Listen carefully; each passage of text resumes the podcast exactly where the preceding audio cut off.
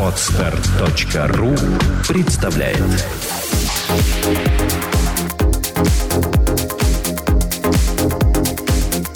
Добрый день, дорогие радиослушатели. С вами подкаст «Психология, миф и реальность» и его бессменная ведущая Александра Иванова. Сегодня у нас рубрика «Кот в мешке», которая неожиданно получила вашу поддержку, что нам очень приятно. И у нас в студии очередной кот в мешке. Я представлю, это очаровательная молодая женщина Елена. А, здравствуйте, у меня вопрос.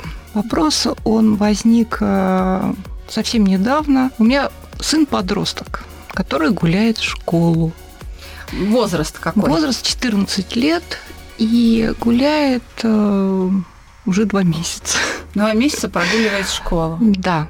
Вообще ребенок очень послушный. Он выходит из дома и идет в торговый центр, в кино, там еще куда-то. То есть экономно использует э, денежку, там какую-то выдаваемую там на завтраки, на какую-то такую мелкую развлекуху, и потом вовремя приходит домой. Когда это все вскрылось, а как это вскрылось? Позвонила учительница и спросила, а как здоровье Гоши? Вот его давно не было, значит, там он... Ребята говорят, что он болеет. Я говорю, он жив-здоров, все в порядке. И такая вот, к сожалению, печальная история. Ребенок очень тихий, и я сейчас понимаю, на него посмотрел совершенно другими глазами. Я поняла, ну, конечно, не совсем клиническая депрессия у человека, но э, я в ужасе. Я в ужасе, насколько я невнимательная мать, насколько вот, э, вот такой какой-то за послушанием, за какой-то тихостью я не заметила проблемы. Мне стало страшно, очень страшно. Я хочу ну, понять, с одной стороны, а, что мне делать, что ребенку, причина вообще его гуляния мы узнали. Значит, там, к сожалению, его, ну, как сейчас говорят, чморят парочку его одноклассников. Он, в принципе, он такой просто очень тихий. Он не активным таким словарным запасом, он не ругается матом, не как-то не, извергает из себя никакого такого негатива вот постоянно. Он просто молчит. Я тут понимаю, что одноклассников это раздражает. И... А в чем вот это вот унижение, что ли, или подколы, в чем они состоят? Он что ребенок ничего говорит? не говорит. К сожалению, он ничего не говорит, и это как-то я там пыталась найти тему, на, за счет чего, может, там к твоей одежде, там, к, я не знаю, там, к прическе, к чему там еще, к прыщу на, на носу, там, ну, ну, что еще могут там дети там за, за причем у них класс такой очень коллектив исключительно мужской. Это математический класс, 28 человек, из них только 4 девочки. То есть там вот такой сплошной тестостерон. А, а сын учится хорошо? Ну, в общем, такая он вообще, мне кажется, вообще не учится. То есть он бы учился бы лучше, если бы еще бы ну, некое прилежание у него было. Бегом прочитав э, что-то там, быстренько сделала там какую-то алгебру. Ну, свои тройки, четверки, физика, физика, алгебра это пятерки, а все остальное три балла. Понятно. То есть такая... А что учителя говорят, как учителя характеризуют ребенка? А, Гоша, как твое здоровье? Ты это...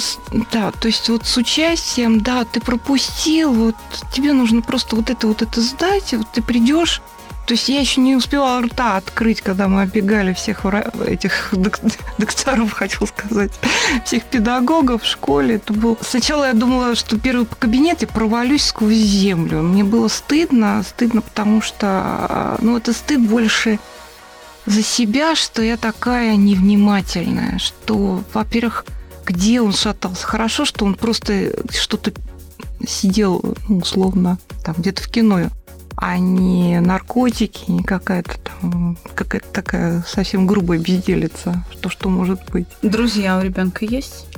Пару товарищей, причем он мне их никогда не показывает. Ну, что-то, что-то вот смотрел там ВКонтакте какие-то такие, на него такие же похожие личности. У меня вопрос такой. Действительно ли могут ли одноклассники прицепиться к его внешности. То есть он может быть полный, там, носит очки, Нет. или там больной, неуклюжий, кривой, горбатый. Нет. Он китаец, он э, там, не знаю, негр, он э, выбритые виски носит зеленый хайр и черной помадой красит губы. Ну, то есть, чтобы понять, вот как Нет, выглядит нет, ребенок. Он, он выглядит серо. Абсолютно серо, обычная одежда. Вообще, то есть внешность самая вот Какие-то увлечения, спорт, может быть. Ничего. А когда-нибудь посещал секции спортивные? Нет. Ему ничего не нравилось, он ничего не переживалось. То есть, э, условно, мы шли в бассейн, он учился, значит, плавать. Мы шли, там, секция футбола, он так, примерно правила игры, забивания мячей, там, выучил несколько пасов, может отчеканить этот мячик, ну, так, легко. Это не было его целью, ну, как бы, вообще спорт – это такая тема, она, ну, затрагивает какое-то целеобразование. Нет, ничего. Вот. И так было всегда. Это было всегда. Я понимаю, что я сейчас стала анализировать, почему так все это произошло. Мальчишка, ему тяжело выбирать. Когда спрашиваешь, я сейчас думаю, что, э, ты что будешь там, гречневую кашу или манную? То есть он говорит, я не хочу есть. Так, и- и- то есть и так далее. То есть он не может сделать не выбор. выбор. И как ему вообще как учить детей выбирать? Потому что выбор сейчас это, это такая, это может быть даже уже второй вопрос. А. Хотя там их на самом деле очень много. То есть это получился такой слоеный такой пирог, что Я могу ну, высказать свое мнение об этом ребенке, что, во-первых, он нормальный, чтобы наши слушатели, которые слушают не, он нас, они не думали, что он там аутист или Нет. сумасшедший или Нет, ну, у него есть- есть не- небольшой такой, скажем так, аутичный тип характера, да, он просто тихий, он не вступает в диалоги вот просто так, да. интроверт такой, да? Абсолютный, причем вот, вот есть... э, Нет, он, когда задаешь вопрос, он тебе ответит. Может быть, односложно, ну, что-то что произойдет обязательно. То есть контакт. мне бы просто хотелось, чтобы и вы, и все, кто нас слушает, понимали, что э, речь идет об абсолютно нормальной психике. Именно нормальная психика генерит такие состояния, генерит, формирует такое поведение. Это работа нормальных психических структур. Что здесь составляет проблему? Ранимость этого ребенка. Он очень обидчивый. Очень обидчивый. И он постоянно предвидит, что дальше в будущем опять будет кто-то что-то его обижать. Это вызывает охранное поведение. Он начинает охранять себя тем, что он замалчивает, а, держит в себе, никого не ставит в известность, да, не знакомит с друзьями, не обсуждает свои переживания. И в данном случае уже возникла жесткая форма избегающего поведения. Это просто прогулы Да. школьные.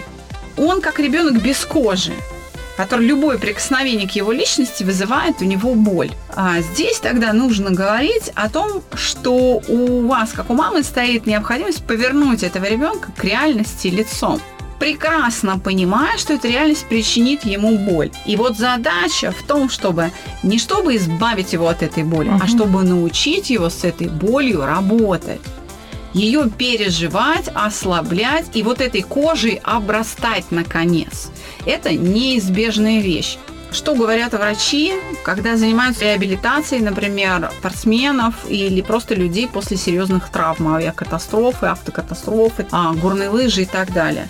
Что это ты должен вот мы тебя собрали, а теперь ты должен встать и Да, через боль учиться да. ходить. И если ты это делать не будешь, ничего не произойдет. То есть врач может побудить пациента, чтобы тот встал на ноги и совершал попытку за попыткой, попыткой за попыткой, чтобы социализировать и вернуть этого человека в жизнь.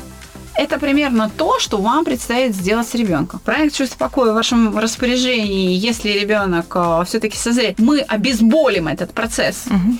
своими технологиями, которые позволяют изменить работу сознания, дадут ему вот этот механизм защиты. Потому что сейчас у него как бы в руках ничего нет. Ему проще сбежать, потому что он э, не может взять вот этот щит в руки. Да. У него полное ощущение, что щита нет.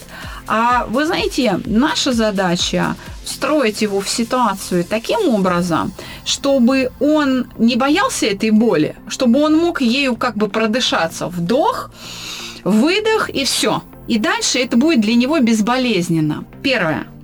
Пример. Показать пример. Мгм. Второе. Несмотря на то, что он не обсуждает, если наши выводы верны, то можно свои умозаключения по этому поводу с ним обсуждать. Он же Поделиться. Ну да, слушает. конечно. Он не отвечает, но он слушает. И просто объясняя ему, как я решаю эти проблемы. Даже использование тех же наших алгоритмов, проговаривание с Мгм. ним этих вопросов на каких-то примерах, даже если вот вы вместе сидите, смотрите там кино, и там есть подобная ситуация. Просто по окончании просмотра кино на кухне за чашкой чая, а ведь он же обиделся, вот этот герой, посмотри, как он вышел. А я бы на его месте еще вот так подумала, еще вот так и вот так. И ребенок постепенно эти модели поведения, модели обработки информации будет усваивать. Саногенное мышление формируется вот таким путем, в том числе даже когда человек обратную связь прямо не дает. Мгм. Во-первых, перед ним нужно поставить задачу, сказать, что у тебя стоит жизненная задача добиться безболезненного восприятия реальной действительности. Ой, я... Чтобы тебе было комфортно. Вне зависимости от того, учеба это, какой-то другой внешний мир, социум. Важно просто, чтобы у него эта задача возникла. Потому что когда он обижается, плохо ему. Тем, Мгм. кто его обижает, неплохо, плохо ему. И поэтому нужно показать ему другой способ защиты себя от этого переживания. А для начала объяснить, как оно устроено. Вот у нас есть хорошие подкасты тематические, Мгм. как раз по эмоциям. Можно дать возможность человеку прослушать. Не то, что вот на, возьми, прослушай. Можно а, подключить просто колонки к компьютеру, Мгм. когда он находится в этот момент в комнате, и просто включить подкаст. Если тема для него актуальна, он переключится, и он будет слушать то, что идет с колонок от компьютера. В принципе, э, как бы он вот этим со своим послушанием, там мама сказала в бидоне, как в том анекдоте, в общем, он просто добивает. Ну, насколько... У меня такое ощущение, что он выстроил между мной, а, моими словами, большую вот такую стену. То есть он меня очень стал плохо воспринимать. То есть у него такая защитная реакция. То, что мама сказала, надо сделать, чтобы она отстала. Да, вот это такая не все, что со мной общаться. И мне кажется, он меня иногда избегает, боится, и я для него слишком большая и непонятная. А есть другие дети в семье? Может быть, да, старше много. него? Его никто не понимает. Можно ли употребить их влияние просто в силу Нет. любви к брату? Нет, вообще дети все разные, и они как бы по всем, их четверо, они по четырем углам сидят. И все время говорили, я очень переживаю вот эту вот, э, ну, вот эту ситуацию. Может быть, она изменится, когда они станут чуть взрослее. Это дети явные конкуренты. То есть они все время что-то делят. То есть территорию, мое внимание, там массу каких-то. Вот каждый сидит на своей территории и очень сильно хорошо. Это такая вот, ну, такая данность. У ко- У кого-то дети дружат. Я, я консультируюсь по этому вопросу, там спрашиваю, я говорю, почему так? Он говорит, «М, успокойся, вообще дети конкуренты. Они, и это абсолютно, ну, как бы тебя бы это не обижало, но это и есть. То есть вроде бы семья большая, но все очень одинокие. Это значит, что э, цели быть единым звеном у них просто не было. Эта цель не или я их, возникла. или я их не, эту цель не сформировала сама, потому что, может, мне ее тоже нет. Вот, э, да, в этом смысле тогда мы... Поэтому Да, вот тут э, от осинки не родятся апельсинки. Значит, поэтому- э, мы обнаружили свою педагогическую ошибку, которую теперь придется ликвидировать, но на это уйдет несколько лет, э, чтобы Я вы просто обожаю. понимали. это- То есть это эта много. цель, да, она нужна. Ее лучше не откладывать, а начать ее формировать. Тогда возникает вопрос, чье влияние можно употребить на ребенка? Отец, э, бабушка, дедушка. Ну, скорее всего, видимо, я. Когда То есть это более, понятно, более объединяющее такое долгие, звено. э, долгие э, шаги, но я их примерно озвучила. То есть нужно Да. человека, во-первых, познакомить с тем, что он испытывает. А после этого дать ему в руки то, как с этим можно справляться. И хотя бы поселить в нем мысль, что это в принципе возможно, обратив внимание на кого-то из членов семьи, на себя лично, Мгм. как вы лично с этим справляетесь, на каких-то значимых для него персонажей книг или кино, или, ну, то есть Мгм. кто для него значим, обсуждая этих людей и эти модели поведения. И показывая ему на факты его жизненные, где он реально когда-то с обидой, например, справился. Такие факты есть всегда. Ну Человек да. обидчивый, он не бывает обидчив тотально, потому что такие люди быстро сходят с ума. Если он до 14 лет дожил и только сейчас два месяца прогуливает школу, значит, что до этого момента он все-таки справлялся как-то. Ну да. Значит, нужно эти факты найти, показать ему и сосредоточить его сознание на том, что такие возможности у него есть, и он может ими воспользоваться. Это придаст ребенку сил. И, кстати говоря, эта проблема – это а, большая удача, потому что она может стать объединяющим фактором для семьи. Это задача, которая может сплотить, наконец, семью и сделать из детей не конкурентов, а союзников. Потому Мгм. что есть жизненная необходимость решить проблему, чтобы дети, наконец, э, взяли и обратили внимание, сосредоточились на том, что они все-таки семья, и что семья несет определенную функцию в их жизни.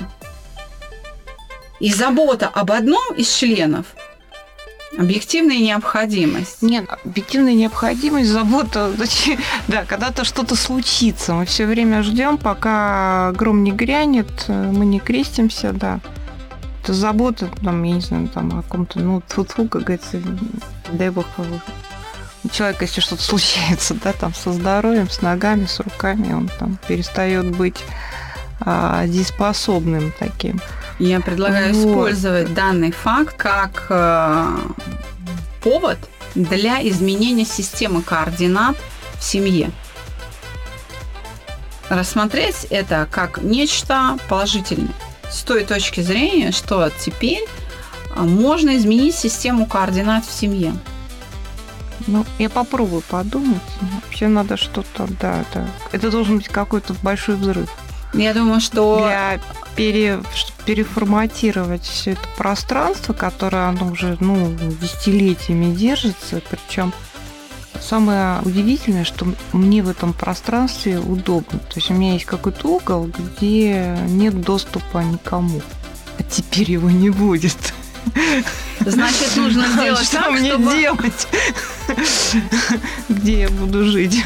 А, опять же, ш- э, Вот. это место можно сохранить а, не потому, что у вас его не будет, а потому, что вам его будут давать члены семьи.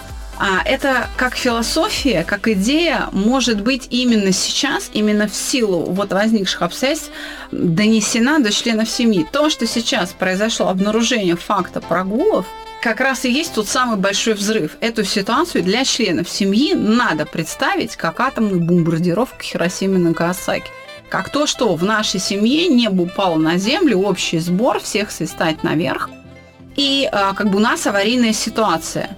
Признать вину, подвергнуть критике систему координат, чтобы ответственность взяла не только мать на себя, не только папа, не только этот несчастный там парнишка, которого другие члены семьи может воспринять, о, слабак, а все, что каждый допустил ошибку, каждый несет ответственность за свой участок. Ведь ребенок не пошел поделиться ни со старшими, да, ни с младшими. Это причина не только в нем, но и в тех, к кому он не пошел делиться и просить поддержки. Они тоже задали ту систему координат, в которой он находится. Поэтому это разговор один, второй, третий и перестройка системы координат. Вашей семье нужна новая идея. Идея необходимости целостности семьи. Идея Ну, союзничества. Союзничество. Во-первых, это должно быть какое-то некое делание, потому что разговорами тут не, не обойтись. Конечно. Я даже не знаю, у меня что-то как будто переезд на другую квартиру. Это действительно так, Елена, это действительно так. Потому что, в общем, по-другому я даже себе... Хотя это, это, это катастрофа. Но а, мы рядом с вами.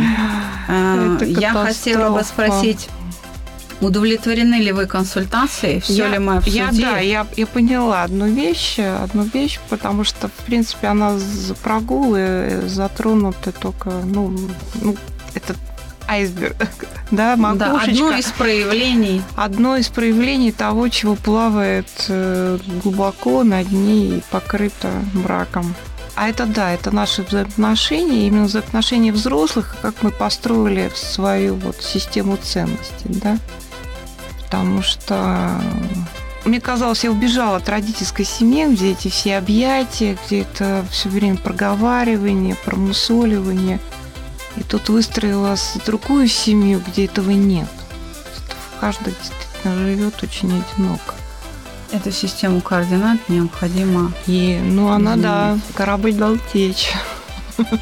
Ну что ж, спасибо, Елена, спасибо. за смелость, за спасибо откровенность. Большое. Я думаю, что наш с вами разговор очень актуален не только для вас, но и там нескольких э, тысяч человек, которые нас слушают, у которых ровно такая же ситуация, ну, ровно такая же, либо много. у них лично, либо где-то близко рядом. И спасибо вам за смелость. Мы чем сможем, поможем. Можете рассчитывать на нашу поддержку. Спасибо. И обязательно Георгия приведу к вам.